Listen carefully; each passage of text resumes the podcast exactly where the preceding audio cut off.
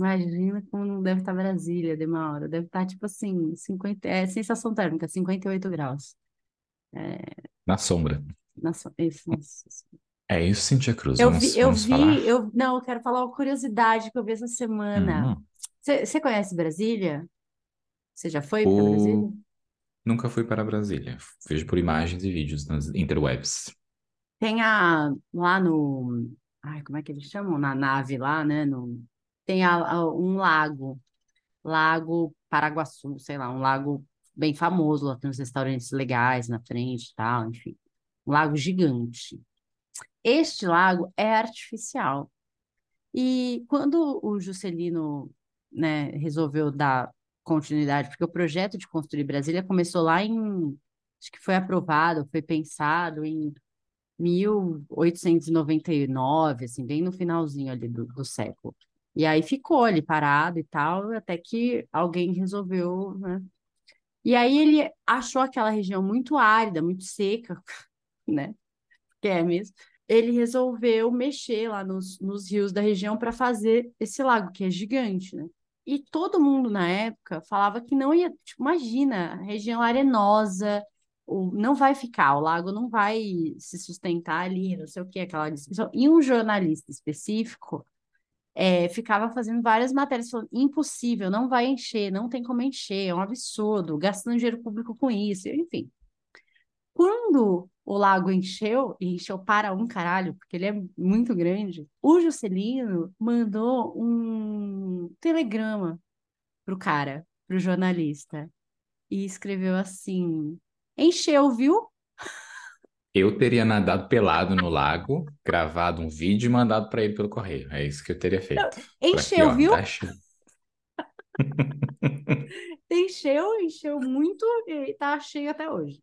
É, enfim, é isso. A pessoa, o despeito é algo que a gente admira nesse podcast. Beijo, Juscelino, se estiver ouvindo a gente.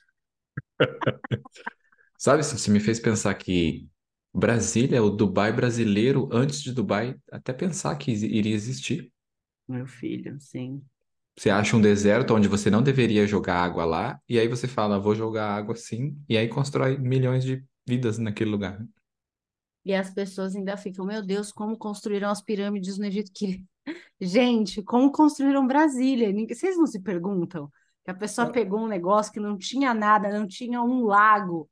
É isso, né? Não, mas vamos responder como que os dois foram construídos, né? E Dubai também. Escravidão. É, é assim que foi construído. é. Achei que você ia falar alienígenas, porque é muito mais Não, fácil a não. gente pensar que foram os ETs do que escravizaram, né? Enfim. Jogando pobre em cima das coisas, porque é assim que tudo que é construído.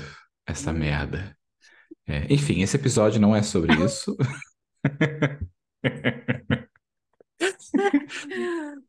É que a gente aqui um- um podcast que a gente tem foco, mas vamos lá, gente, vamos, vamos dar uma introdução a esse podcast. Tudo bem com vocês? Beijo para vocês, beijo para quem comentou o último episódio, é, que foi um episódio muito gostosinho. E eu e Demauro, a gente vem construindo, não só nos últimos episódios, mas nesses quase três anos de. Dois anos e meio já a gente tem? Dois anos e É meio, dois anos sim. e meio, né? Hum.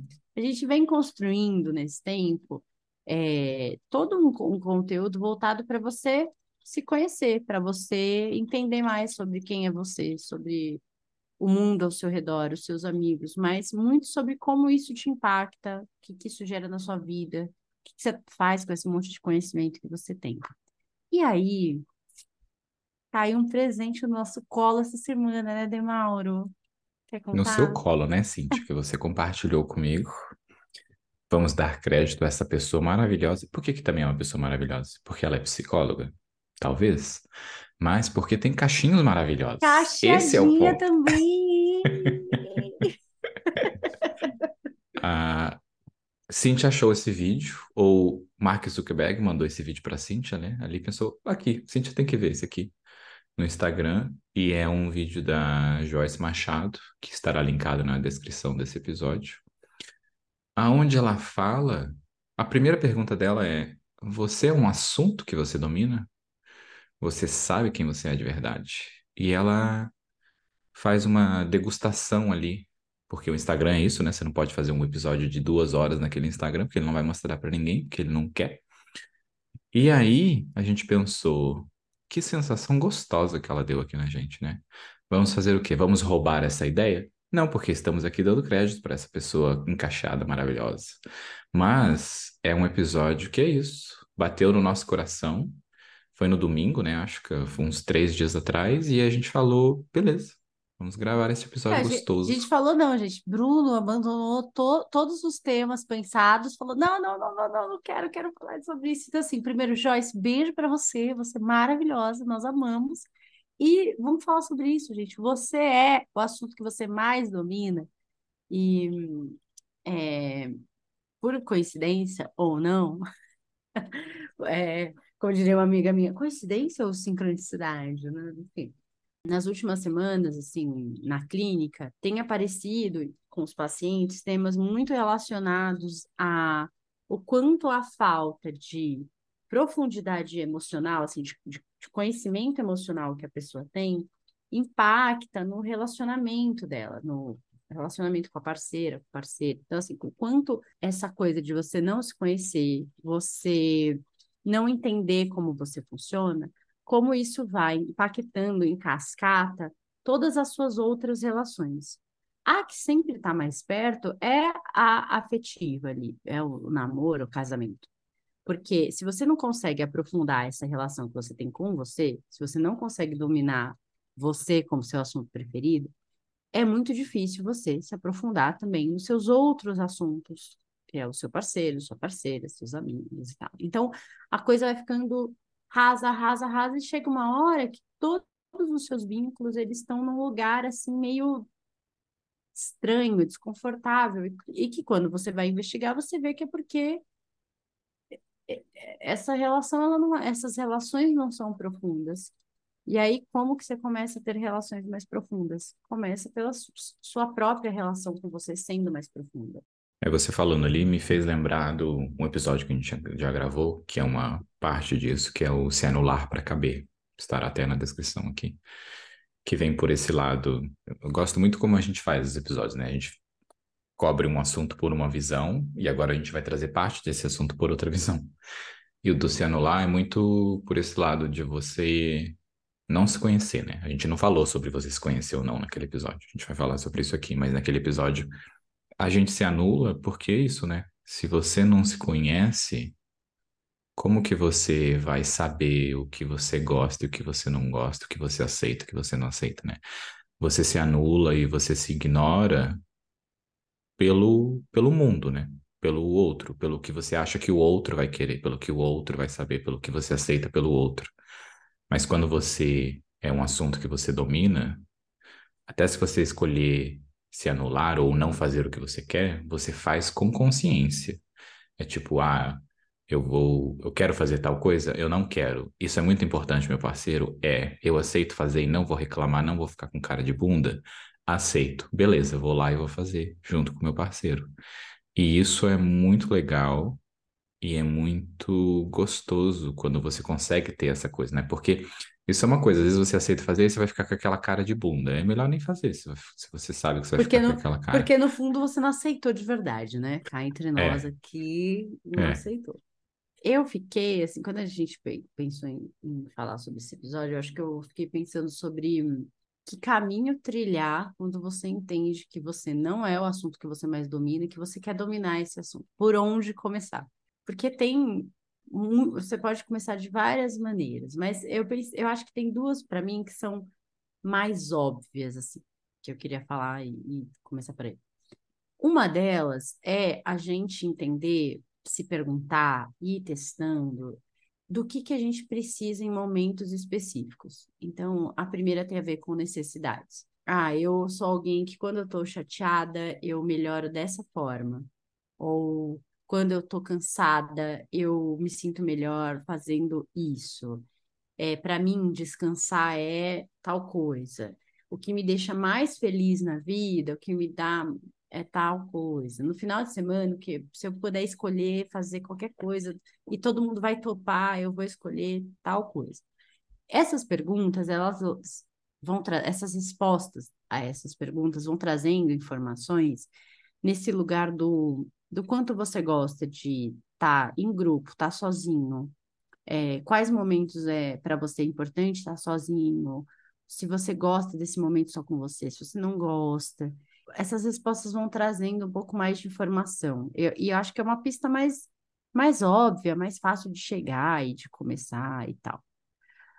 Um outro caminho, que pode ser o segundo passo, ou o segundo caminho depois desse, vai para esse lugar de, de, de reações, de impacto emocional das coisas. Então, entender quais são os seus gatilhos. É, numa conversa, tal coisa vai me deixando irritada, e quando eu fico irritada, eu costumo agir dessa maneira. Então, entendendo esses, esses é, ciclos comportamentais que a gente tem, isso aciona tal coisa, eu me comporto dessa maneira, depois eu me sinto assim. Também vai te dando pistas e vai te ajudando a melhorar e aprofundar essas relações.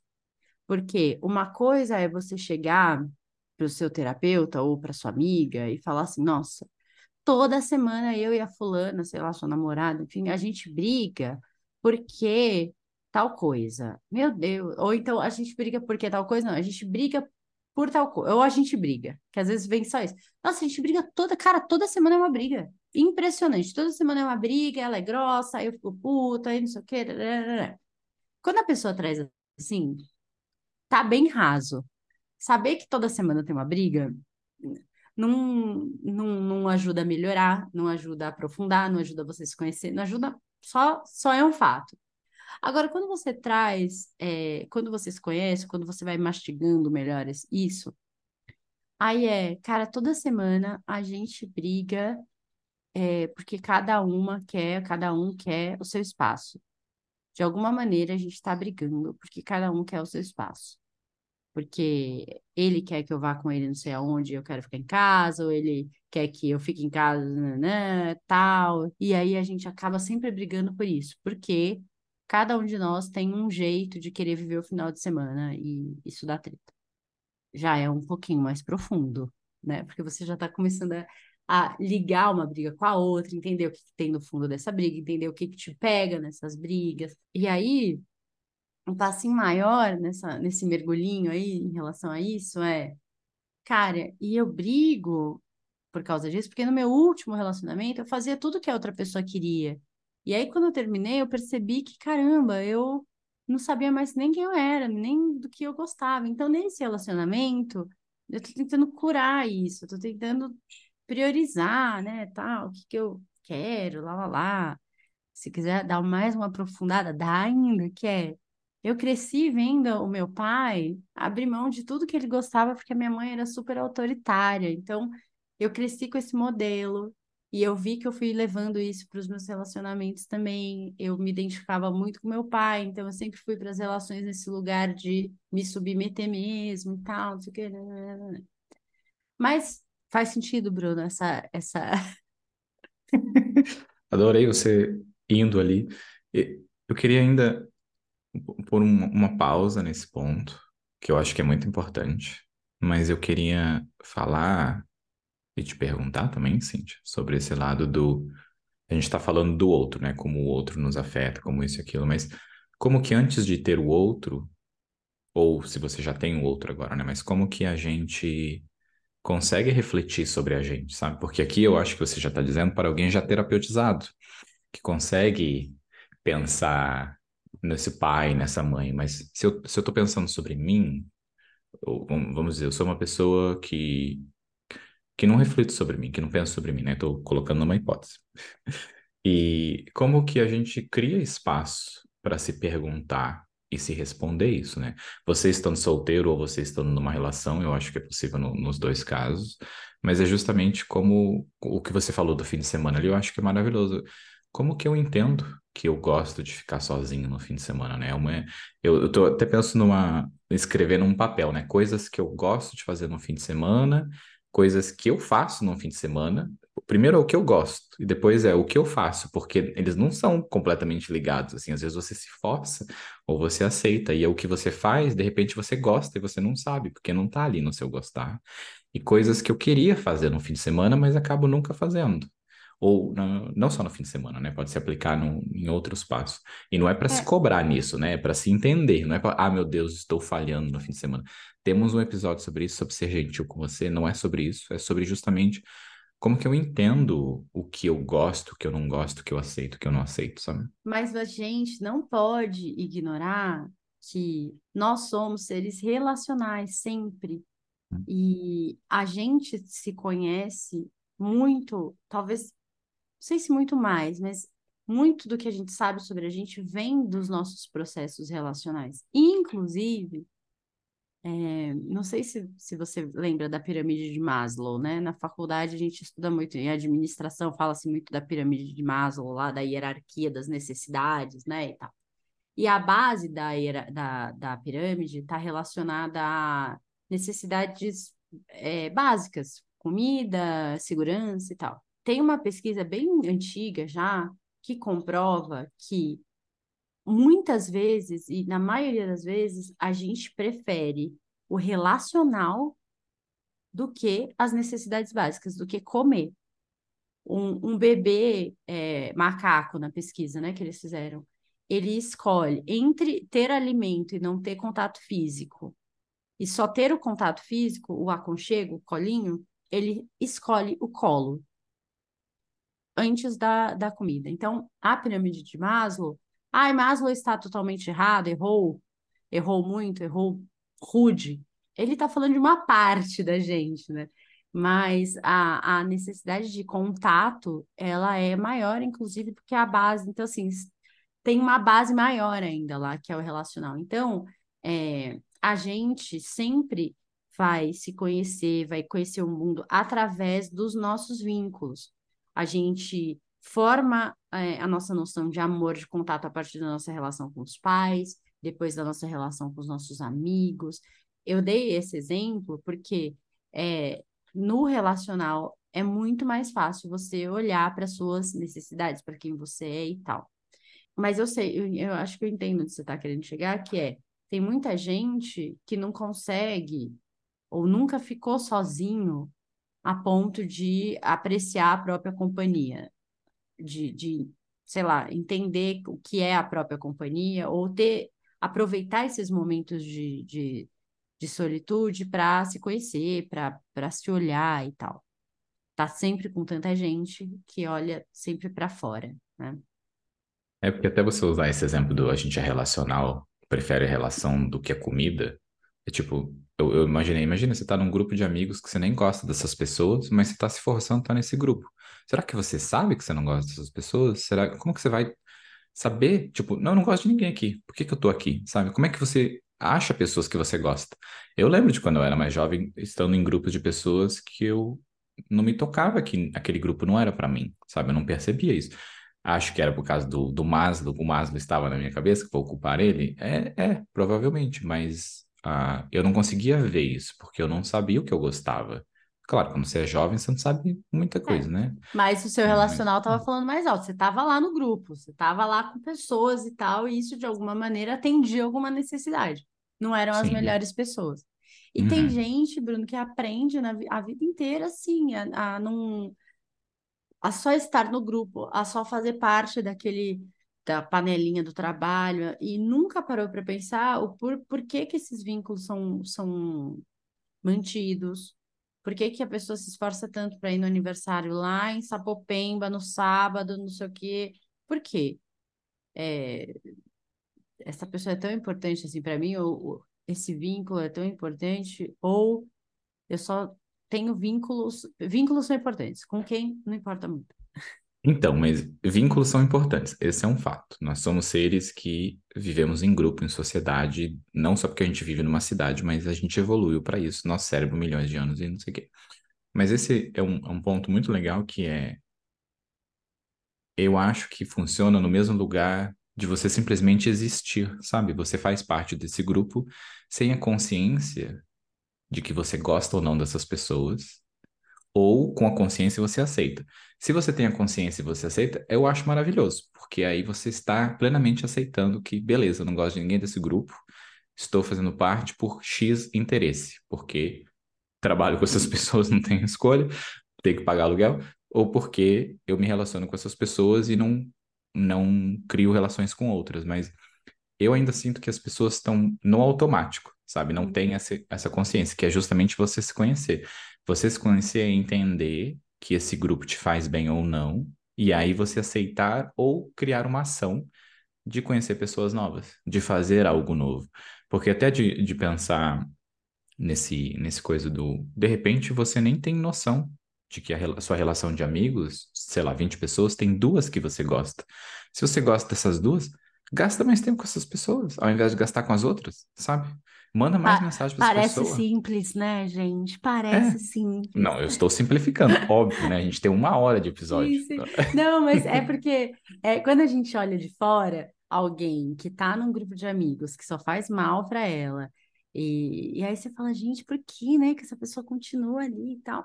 Mas eu queria lembrar para vocês primeiro que o vínculo tem essa força maior do que tudo para a gente, para os seres humanos, não, não só para os seres humanos, né, para os mamíferos em geral.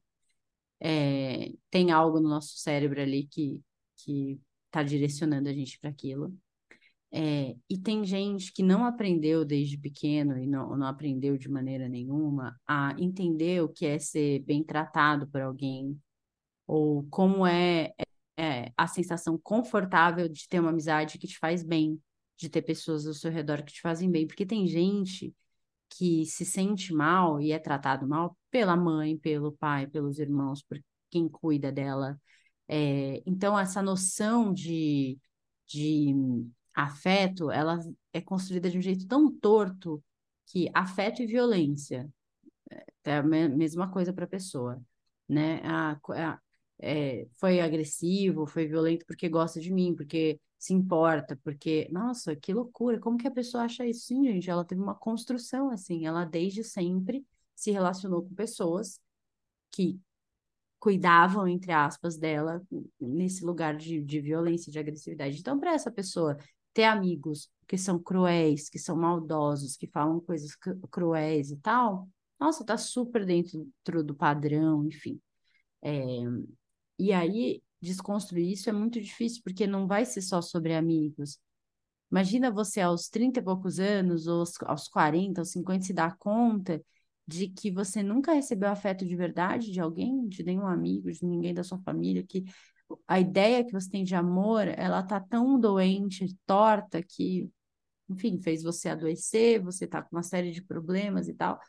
Tudo nessa base de que você, né, a partir disso, é, aprendeu de um jeito torto, que é receber afeto, que é vínculo de verdade e tal. Então, para algumas pessoas, reconstruir essa ideia é um super desafio, porque mexe com coisas muito, muito profundas. E aí, a gente volta no quanto você é o tema que você mais domina. Porque tem gente que consegue, no processo terapêutico, entender isso. Talvez vá demorar anos para solucionar, mas ela já sabe que isso acontece, ela já sabe que a visão dela de relacionamento ou de vínculo, ela é torta, ela é esquisita, ela não é das melhores. Então ela começa a ficar atenta, é, talvez ela não saiba ainda como resolver, mas ela já começa a identificar, ela já começa a perceber, ela já começa a entender.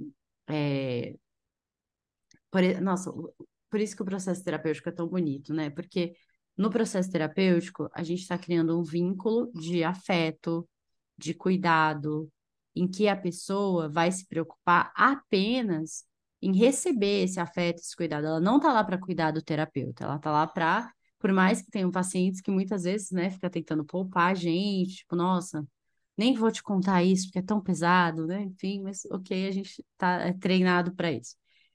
E aí, quando ela tem esse vínculo, esse relacionamento com o terapeuta, esse relacionamento de vínculo real e de cuidado real, e ela se sente bem, ela não se sente julgada, ela sente que esse espaço é gostosinho de estar.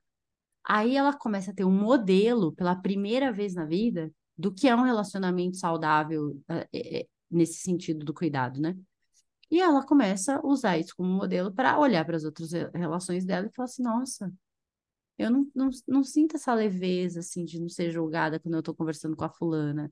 Eu não sinto essa sensação de que a pessoa está realmente me ouvindo quando eu converso com o fulano. É, então, nesses casos, olha como o processo terapêutico é, é uma coisa incrível, porque ele vai trazer um mundo que essa pessoa nunca teve acesso, nunca conheceu nesses vínculos dela, né? Agora, para quem está ouvindo a gente e teve alguns vínculos saudáveis, sim, e teve, é, tem um parâmetro aí tal, que já consegue, que escuta corajosamente faz bastante tempo, então já.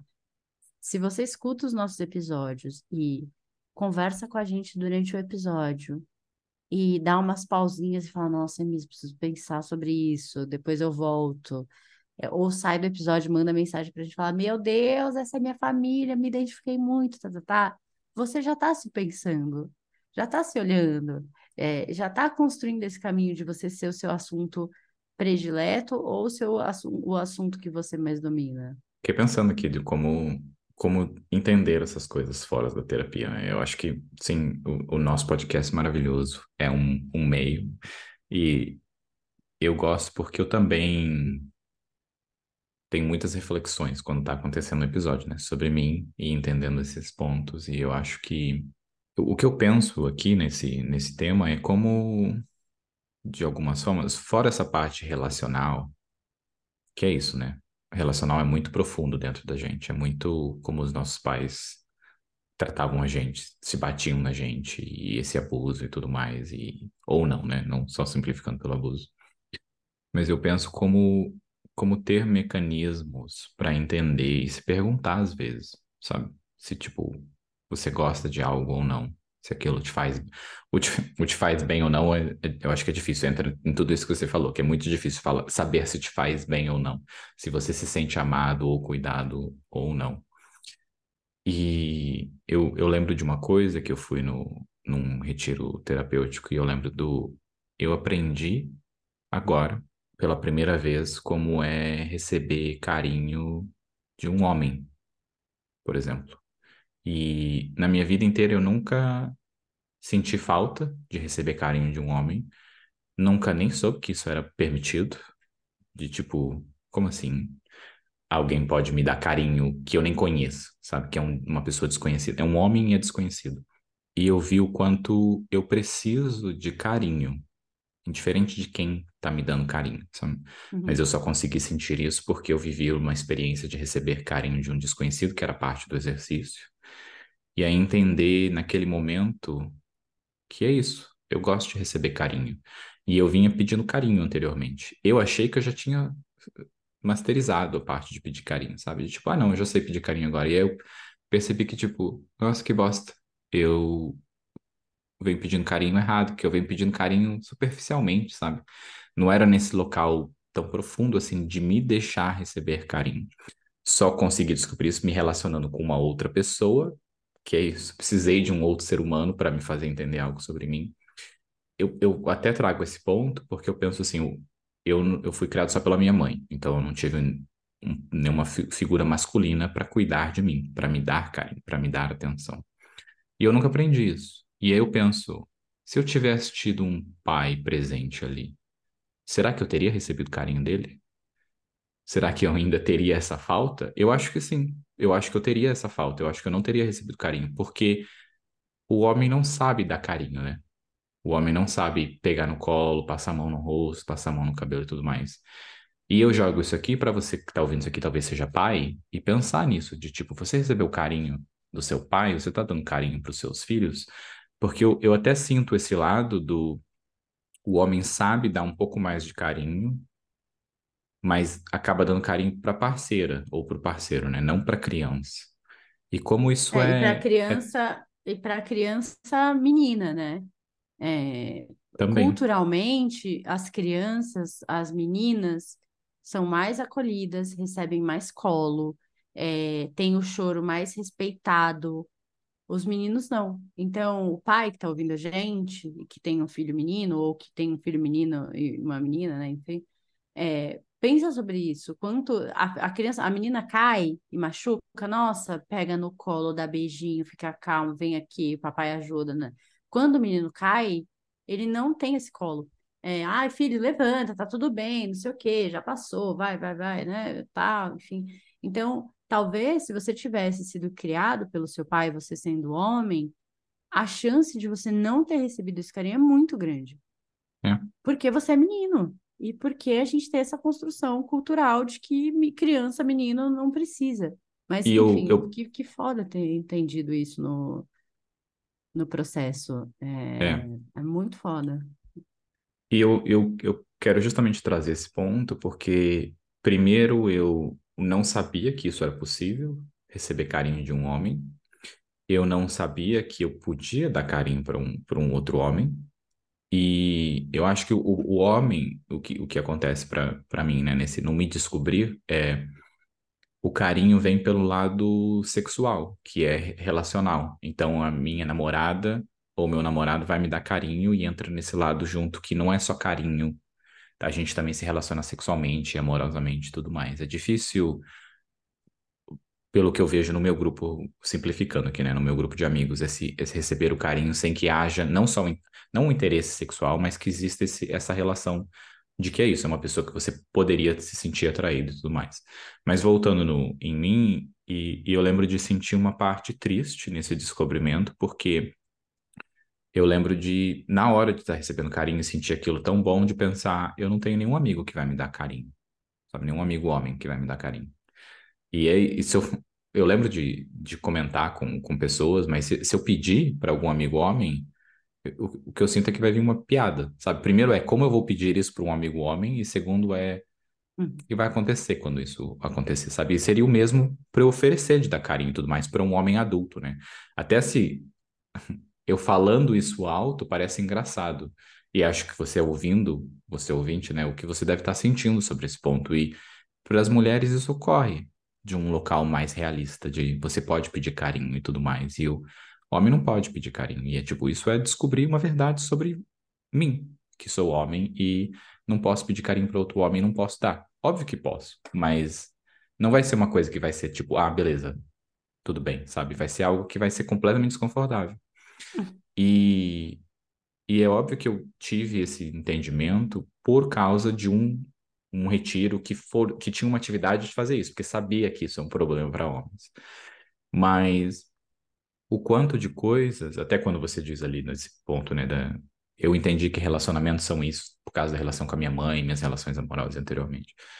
Em que momento a gente consegue refletir sobre qualquer dessas coisas, né? Como vou mais para o lado filosófico agora, que é em que momento que a gente sabe qualquer coisa sobre a gente, né? Porque se você até pensar nessa parte, né, do eu, eu penso muito na relação, como na relação a gente deixa de se ouvir, sabe? A gente não consegue se ouvir, a gente tá tanto pelo outro, tanto pela relação, como você disse ali, uma necessidade básica nossa, que a gente a gente se cega, a gente se bloqueia por causa do outro, né? E como que a gente consegue criar pequenos espaços de experiência e de experimentação, eu acho até. Nessa parte do carinho, eu acho que é maravilhoso. É tipo, você hoje já consegue pedir carinho para alguém, sabe? Você dá carinho para alguém? O que é dar carinho para alguém, sabe? Como que você sabe o que é dar carinho para você, né? Você não precisa fazer certo ou errado. Mas é você, você, você toca o rosto da pessoa, você passa a mão leve, você passa a mão na pele. Só o carinho sem ser sexual, sabe? Eu acho que é um, são exercícios que a gente tem que, que se forçar a fazer, porque é, como que a gente fala, ah, senta aqui, deita aqui que eu vou te dar carinho agora? Ou é, eu preciso de carinho agora, sabe? Como que a gente pede isso? Como que você sabe o que você gosta de carinho ou o que você sabe dar carinho? Porque eu acho que não tem muito certo ou errado um dar carinho. Mas é, eu, eu acho que é uma coisa tão simples e tão complicada de saber, que é só o carinho. É uma, já é algo tão difícil. A, a comida é algo mais fácil. Ah, você gosta, Cíntia odeia rúcula, porque bota aquele negócio na boca, é horrível, quase vomita, não gosta. Mas fora um alimento que te provoca uma sensação forte, ou você vai comer um chocolate, um um doce ali muito gostoso, e você sabe que você gosta daquilo. Como a gente aplica isso para outras coisas, né? E quando a gente envolve o outro, isso é tão mais difícil, muito pelo que você disse, né? Sentido dessa essa parte do se você teve relações de abuso na infância, você acha que relação saudável é uma relação de abuso ou de abandono e tudo mais. Mas eu acho que existe tantas outras experiências que a gente pode se colocar, né? De pensar. Eu tô pensando no carinho, mas na minha cabeça eu não tô pensando em mais nenhuma. Não sei se o carinho tá tão profundo em mim que me bloqueou de pensar em qualquer outra atividade que se possa não, ser mas feita. Eu acho que eu gostei de, de você falar sobre isso, porque é, é muito doido como você ficou falando, aí eu fiquei pensando como isso para mim é uma coisa muito natural.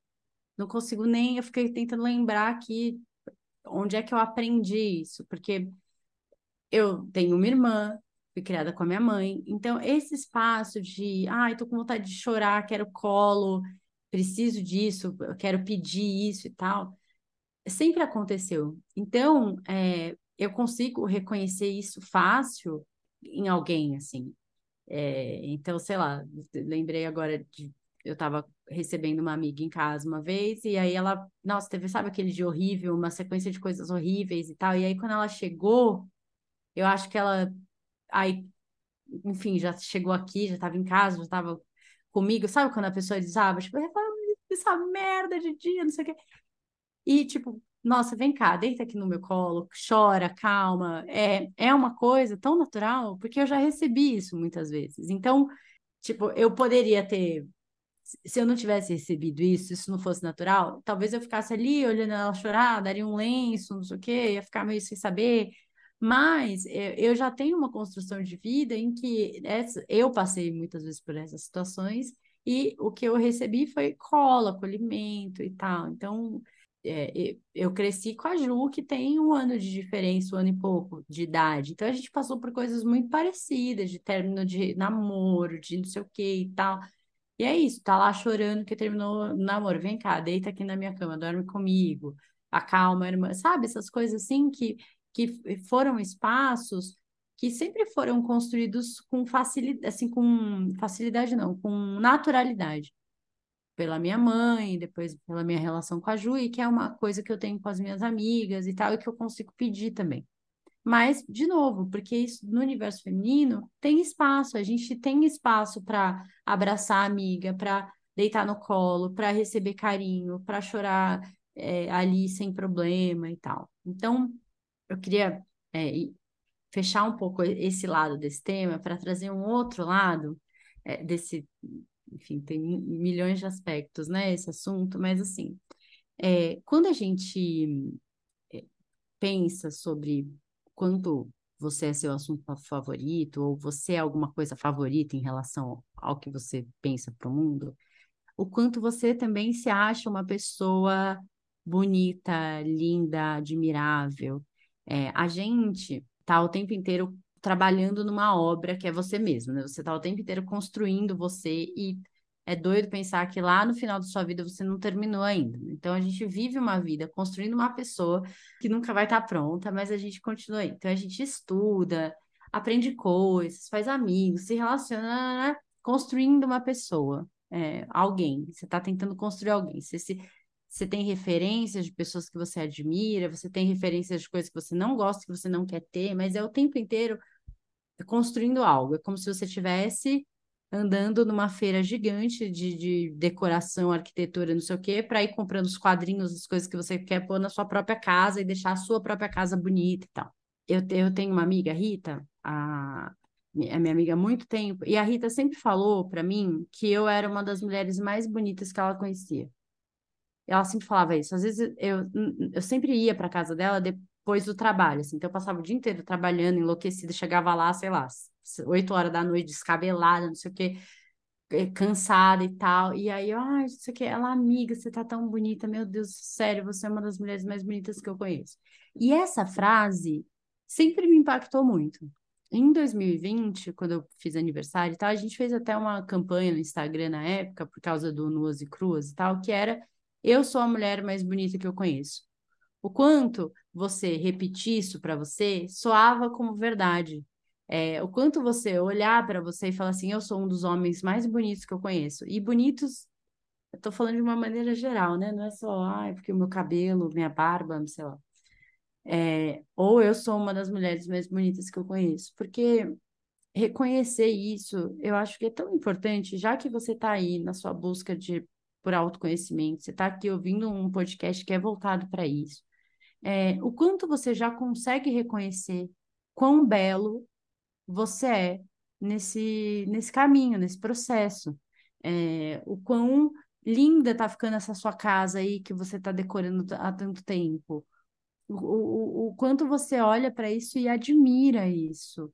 E olha e fala assim: hum, esse trabalho tá ficando bom, né? Tá ficando legal. É, eu gosto da minha companhia, eu acho que eu sou uma amiga legal, eu acho que é, tem um lado muito legal em dar, eu ofereço coisas legais para as pessoas, eu consigo me respeitar. Então, é, na época, o, o, a campanha foi muito legal, porque eu recebi muita mensagem, assim, de... Porque as pessoas repostavam, aí às vezes mandavam mensagem falando, nossa, eu não tenho coragem, que se... só de pensar em postar que eu sou uma das mulheres mais... Parece tão arrogante, meu Deus, isso aqui. E aí, enfim, né, gerava uma super conversa e tal. Foi muito legal, assim. Foi muito legal. Você é, Bruno, um dos homens mais bonitos que você conhece? Claro que sou. Bonito, gostoso, Delícia. forte. É, sou, um- é só uma delícia. Eu já aceitei isso há alguns anos. E é muito legal esse de se ver, assim, porque eu vem momentos em mim que eu penso de algo que eu não gosto, alguma coisa assim, eu falo, não, mas tá tudo bem, tá tudo perfeito, sabe? Sou saudável e tenho a, a energia, mas sabe que no começo desse episódio eu pensei no, uma parte disso de se conhecer é você conhecer o seu próprio corpo, né? De você falar dessa da aparência, da beleza, dos cachinhos maravilhosos e tudo mais, é algo muito bom, mas se a gente pensar agora assim de você pegar a sua mão e olhar a sua própria mão, assim, sabe? Olhar é, é tipo você já fez o exercício de olhar cada centímetro do seu corpo? Olhar de verdade mesmo, sabe? Pegar o seu braço, assim, esticar e, e olhar a, a palma da sua mão, as costas da sua mão, a, a sua unha, olhar cada pinta que, que tem no corpo, sabe? Eu tenho, eu tenho uma pintinha aqui no topo da, da minha orelha, que geralmente quando o cabeleireiro vai passar o pente assim, dói pra caramba, eu tenho que avisar, meu amigo, tem uma pinta aqui em cima, você vai arrancar ela, vai doer muito. E, e como é você conhecer cada centímetro do seu corpo, né? Como você disse, assim, a gente é um projeto para nossa vida inteira. Você já viu cada centímetro? Você já viu o seu toba, o seu rego? Já é algo que você já, já, já sabe como é, como, como qual é a cor, qual, como que aparenta? É algo que muita gente nem nunca viu. E é tipo, isso é, é o seu corpo todo. Tudo é o seu corpo, né? A sola do seu pé, como isso muda com o tempo. Eu lembro da, da minha mão e do meu braço, de como meu braço tem uns pelos mais compridos assim na parte de baixo, que eu olho às vezes assim e é engraçado. Porque em cima ele tem uns pelinhos tudo bonitinho, bonitinho, tudo no mesmo tamanho, né? E aí embaixo ele tem uns pelos soltos, escuro pra caramba, e grandes, assim. Eu, tipo, o que que acontece aqui embaixo? Será que não pega sol? E tipo, esse sou eu, esse sou quem eu sou. E, e fora o se conhecer nessa parte de cada coisa do seu corpo, é justamente a, a gente aceita tudo que tem no nosso corpo, sabe? Eu, quando eu vejo esses pelos assim, eu penso, será que eu devo arrancar ele? Vou arrancar por quê, né? Essa é uma pergunta. Por que eu devo arrancar esse pelo? Na verdade, ele é engraçado e ele vai crescer de novo. Eu tenho barba branca e pouquíssimos cabelos brancos. E, e eu tenho amigos que falam: por que você não arranca esse pelo da sua barba branca? Tipo, não, eu, eu aceito que a minha barba tá começando a ficar branca, porque é isso quem eu sou, quem eu estou me tornando. É parte da minha vida, do o envelhecimento, o crescimento, né? E, e o, o conhecer, que eu sei que tem barbas novas aqui, assim, sabe? Prestar atenção. Eu, até no episódio anterior a gente falou sobre presença e eu não eu, eu me descobri presente sobre o meu corpo nos últimos anos. Eu vivi a maior parte da minha vida sem olhar para o meu corpo, sabe? Sem entender o que o meu corpo era e como ele estava se tornando. Eu lembro de, de repente, eu olhei assim, tinha uma barriga. Eu tipo, ah, a barriga fica por cima da minha calça agora. O que que aconteceu? Quando que será que isso aconteceu? Desde então eu venho monitorando ela.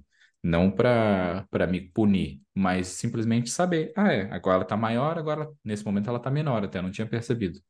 Meu monitoramento falhou um pouco ali, mas, de novo, não é sobre cobrança, é sobre piada, sobre risada. E, e, e é isso, o nosso corpo é tão, tão maravilhoso e tão presente na gente, né? O quanto, por um ponto, a gente sabe olhar para o nosso corpo, e o outro é você olhando para o seu corpo agora, se você for fazer esse exercício de pausar esse, esse episódio e olhar para cada centímetro, que coisas que você vai olhar e você não vai gostar, né? E você não vai gostar por quê? Porque é o seu corpo.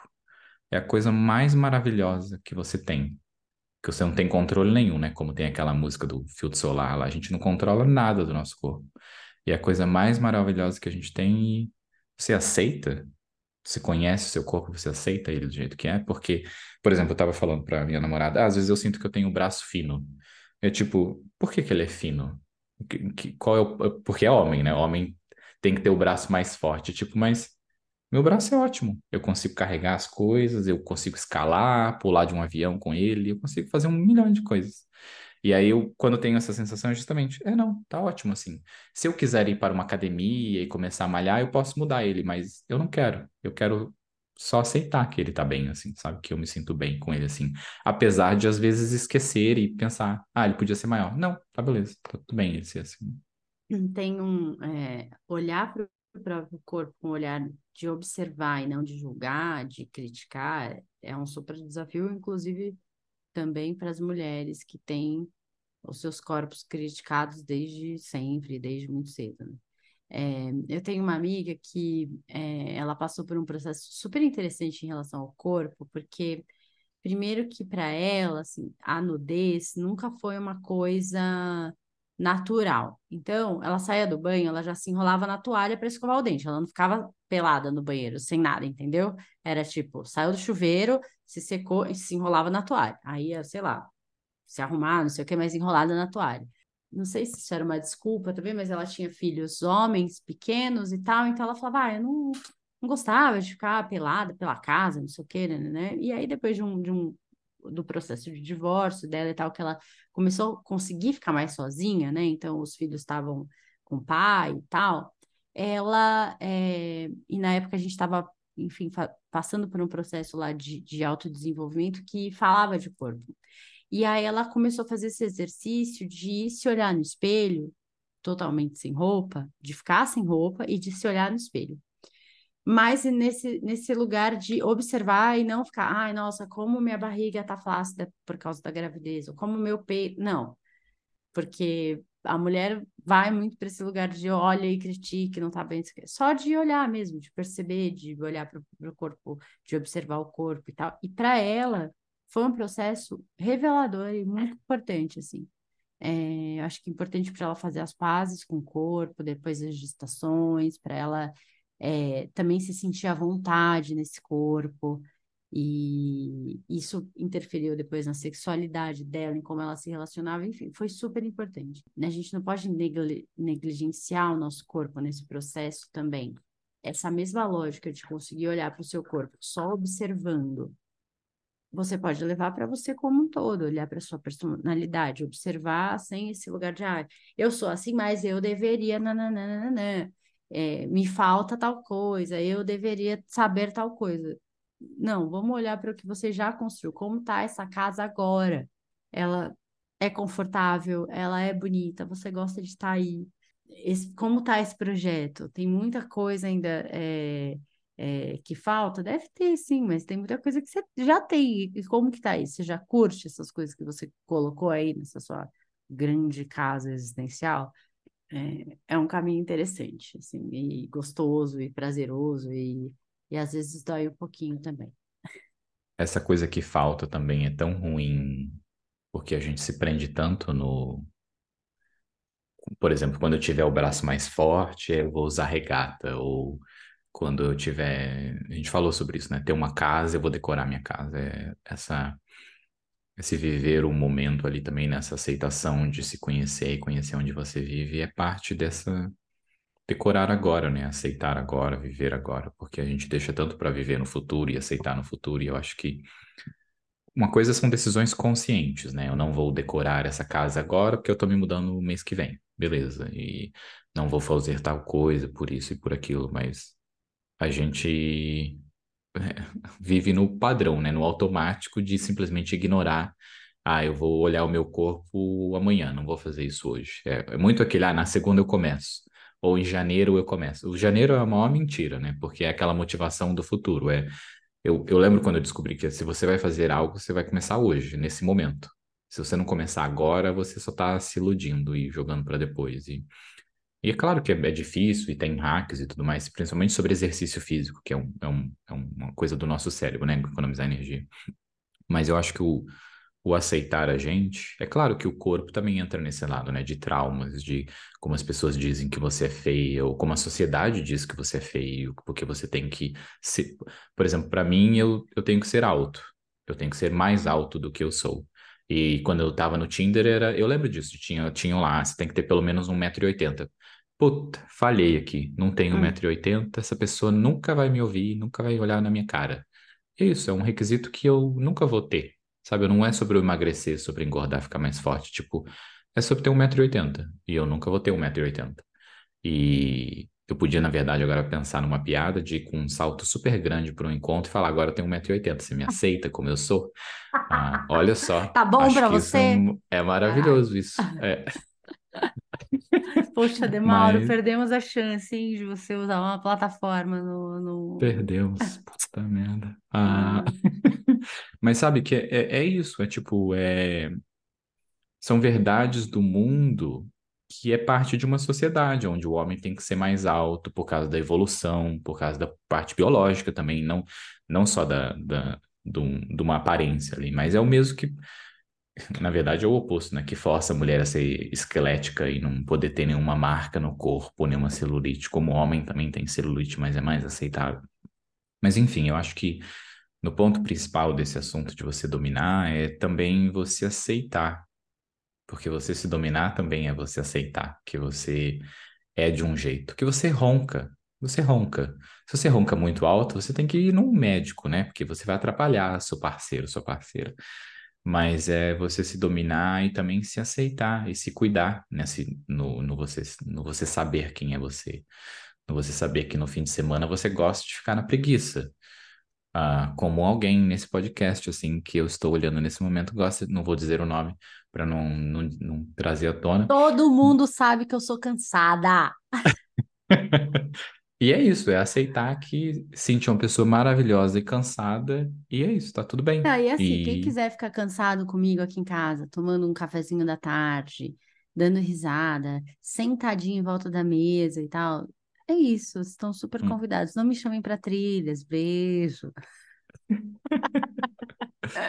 Ah, e o É, se aceitar é muito gostoso e muito importante. E o- é- são duas coisas que acontecem ao mesmo tempo, né?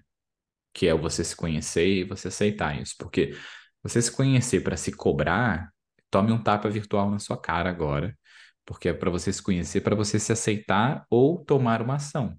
Mas é uma ação por você, não pelo mundo. Porque tem que ser é, por e é, você. e é no lugar do amor, não é no lugar da cobrança, né? Uma coisa É. é, é muito diferente você reconhecer algo em você e, pelo caminho do amor, ajustar ou melhorar essa característica ou se aprofundar nisso, do que você estar nesse lugar do julgamento, do se diminuindo, é, se comparando. É quase onde tem comparação, tem agressão, né? É quase quando a gente tá ali nesse lugar se comparando, até, você tá se agredindo, você tá, enfim. Existem caminhos muito diferentes. Eu acho que, eu acho não, eu gosto e prefiro e que eu acho, entendo que o caminho terapêutico, ele é um caminho do amor. Não quer dizer que vai ser sempre perfeito, redondinho, incrível, mas é um caminho do amor. Você está indo pelo amor, por- fazendo o caminho de mão dada com alguém que está olhando com carinho, com afeto para você nesse, nesse trajeto que você está fazendo. Tem muita gente que te ama, mas que não sabe te guiar pelo afeto, pelo amor, pelo carinho, vai te guiar pelo julgamento, pela cobrança. É, E esse caminho do julgamento da cobrança, ele é muito pesado para todo mundo, para quem cobra, para você que recebe e tal. Então, se você quer nossa, sair desse podcast com. Vou começar a ser meu assunto favorito, ser, vou, domi- vou me dominar e tal. Domine comece dominando isso, assim. É, as pessoas que estão perto de mim que me fazem sentir bem, que me dão esse lugar, né? No colo de quem eu choraria, se eu precisasse? Quem, quem são as pessoas que eu confio com toda certeza, assim, que iriam me acolher, estariam ali comigo? E talvez você chegue à conclusão que não tem ninguém. De fato, talvez não tenha mesmo. Mas não quer dizer que você não vai construir esse vínculo, que você não pode começar novas amizades. É, fazer novos amigos na vida adulta, para muitas pessoas é um desafio. É, seria muito mais fácil trazer todos os amigos da adolescência, da faculdade, para o resto da vida e tudo. Para algumas pessoas isso não é possível, mas construir novas amizades é possível. É, mas tem que se abrir para isso. Vamos para a dica, Cintia Cruz? Vamos! A gente fiquei pensando, é, para mim, eu acho que um filme muito óbvio sobre isso é o Comer, Rezar e Amar, assim, né? Ela tá viajando, querendo se conhecer, em busca de, de é, criando espaços para se conhecer e para se conhecer em novas relações, fazendo amigos e tudo. Então, acho que é, é um filme bem clichêzinho, assim, para esse lugar de ser o seu assunto favorito. De filmes, eu tenho dois. Um que é Livre, filme de 2015. É um filme que essa pessoa vai acontece alguma coisa e ela vai para o lado do se isolar, sabe? Ela vai fazer uma. Nos Estados Unidos tem o hiking lá de você cruzar os Estados Unidos todos, sabe? E ela simplesmente fala assim: ah, vou fazer. Aí ela compra um monte de coisa na internet, mochila, não sei o quê, e se joga. Ela nem olha que tipo de sapato, a mochila tá super pesada, sabe? Ela se joga. Que ela é isso. E aí o filme mostra isso, dela livre, refletindo sobre ela. É uma reflexão sobre a vida dela, sobre as escolhas dela, e faz um pouco de flashback e tal. É muito gostoso o filme. É um filme que eu não gostei quando eu vi a primeira vez. É um filme baseado numa história real, então também tem isso. E eu gosto muito do filme. Eu já reassisti algumas vezes, já revi algumas vezes, é muito bom. Um outro filme é 500 Dias com Ela. Esse é um filme que não é pelo lado isolado, né? O livre é sobre o lado isolado. Esse é sobre o se descobrir com, numa relação. E esse filme é muito legal porque ele parece bobinho e ele termina como bobinho ainda. Mas ele tem uma mensagem tão profunda de sobre isso, de como você tem essa, essa pessoa. O, um, o, o filme é na visão do homem, né? O filme é sobre o homem, tudo é a visão dele no filme.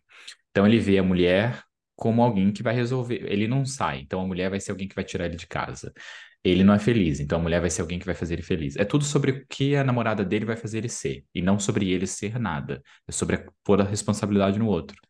E como isso é uma merda. E aí o filme ele vai crescendo e ele não vai entendendo um monte de coisa, e a gente não vai entendendo com ele. E, e, e é isso, não, não vou dar muito spoiler. E, e como é isso, de tipo, você culpar o outro e você esperar o outro para você se conhecer, sendo que você precisa se conhecer por você, não pelo outro. E aí ele coloca essa mulher nesse lugar de pedestal, de que ela é perfeita, não sei o quê, e vai resolver todos os problemas dele, o que está completamente errado. E é uma relação super tóxica, se você pensar, porque você não está aceitando outra pessoa de verdade. Você está tendo a outra pessoa na ilusão do que aquela outra pessoa é, mas não nela de verdade. E tem uma série para indicar que é The Leftovers, que é uma série que está na HBO. É sobre, de repente, 2% da humanidade desaparece 140 milhões de pessoas desaparece, some do nada. E como é, são três temporadas, é uma série super profunda, super reflexiva, traz religião, traz autoconhecimento, traz o mundo. Ela é uma, uma série. Ela não é pesada pelo lado ruim, assim, ela é pesada justamente porque ela, ela tem energia. Gente, uma das assim. minhas séries favoritas, assim, de, hum. de, do coração. Eu gosto muito dessa série. É... é. Por isso mesmo, ela não é, ela, ela é muito pesada nessa coisa de, meu Deus do céu, até onde as pessoas podem ir, o que que é, o que que é o amor, o afeto, até onde isso move a gente também, né? E ela é muito, ela é muito boa sobre a evolução dos personagens, sabe? Porque a gente fica com esses personagens por um período longo, apesar de só ser três temporadas, você aprende sobre aquele personagem. Aquele personagem aprende sobre ele mesmo, sabe? E é muito, muito gostoso, muito, muito bom. Essa reflexão que as pessoas, elas não têm sobre elas, mas a gente consegue ter essa reflexão de cada personagem ali por causa dessa profundeza, né, que a gente entra e e como a gente se vê nisso, como a gente, como eu vejo religião, como eu vejo relacionamentos, como eu vejo os segredos que eu tenho, como eu compartilho esse segredo com outro, como eu sinto vergonha às vezes de contar algo e, e é muito legal essa, essas reflexões da série. Excelente dica, é, dicas, arrasou. Parabéns, gostei muito. É, gente, muito bom.